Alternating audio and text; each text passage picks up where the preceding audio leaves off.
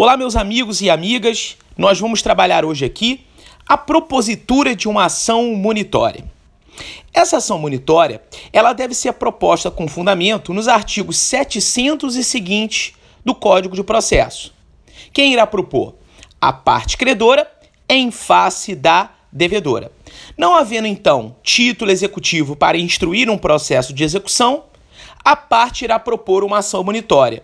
Por que, que ela propõe uma ação monitória em vez de uma ação de conhecimento, Cristiano? Porque a ação de conhecimento, nesse caso, ela é menos célere e eficaz que a própria ação monitória. Havendo um crédito e esse crédito é líquido e certo, e reconhecido inclusive pela parte devedora, deve a parte credora propor a ação monitória. Com relação à competência, deveremos observar o artigo 46 do Código de Processo. Como que deve ser o pedido na ação monitória, Cristiano?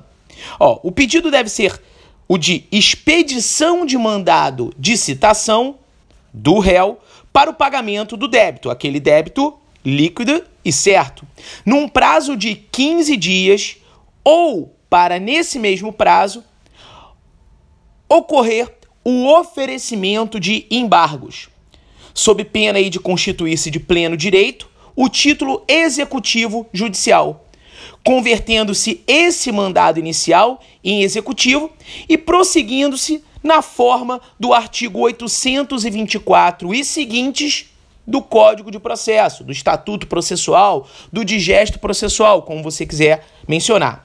Agora, há de ser destacado o seguinte: na inicial, não poderá haver requerimento para a realização de penhora. Mas por que, Cristiano? Pois os embargos na ação monitória independem de segurança do juízo. Hoje foi a nossa dica aqui no podcast do aplicativo Cristiano Sobral. Eu desejo para vocês um ótimo dia, uma ótima uma tarde, oh, quase que não sai, né? Uma ótima é, noite e uma ótima madrugada. Um beijo para todos vocês. Tchau.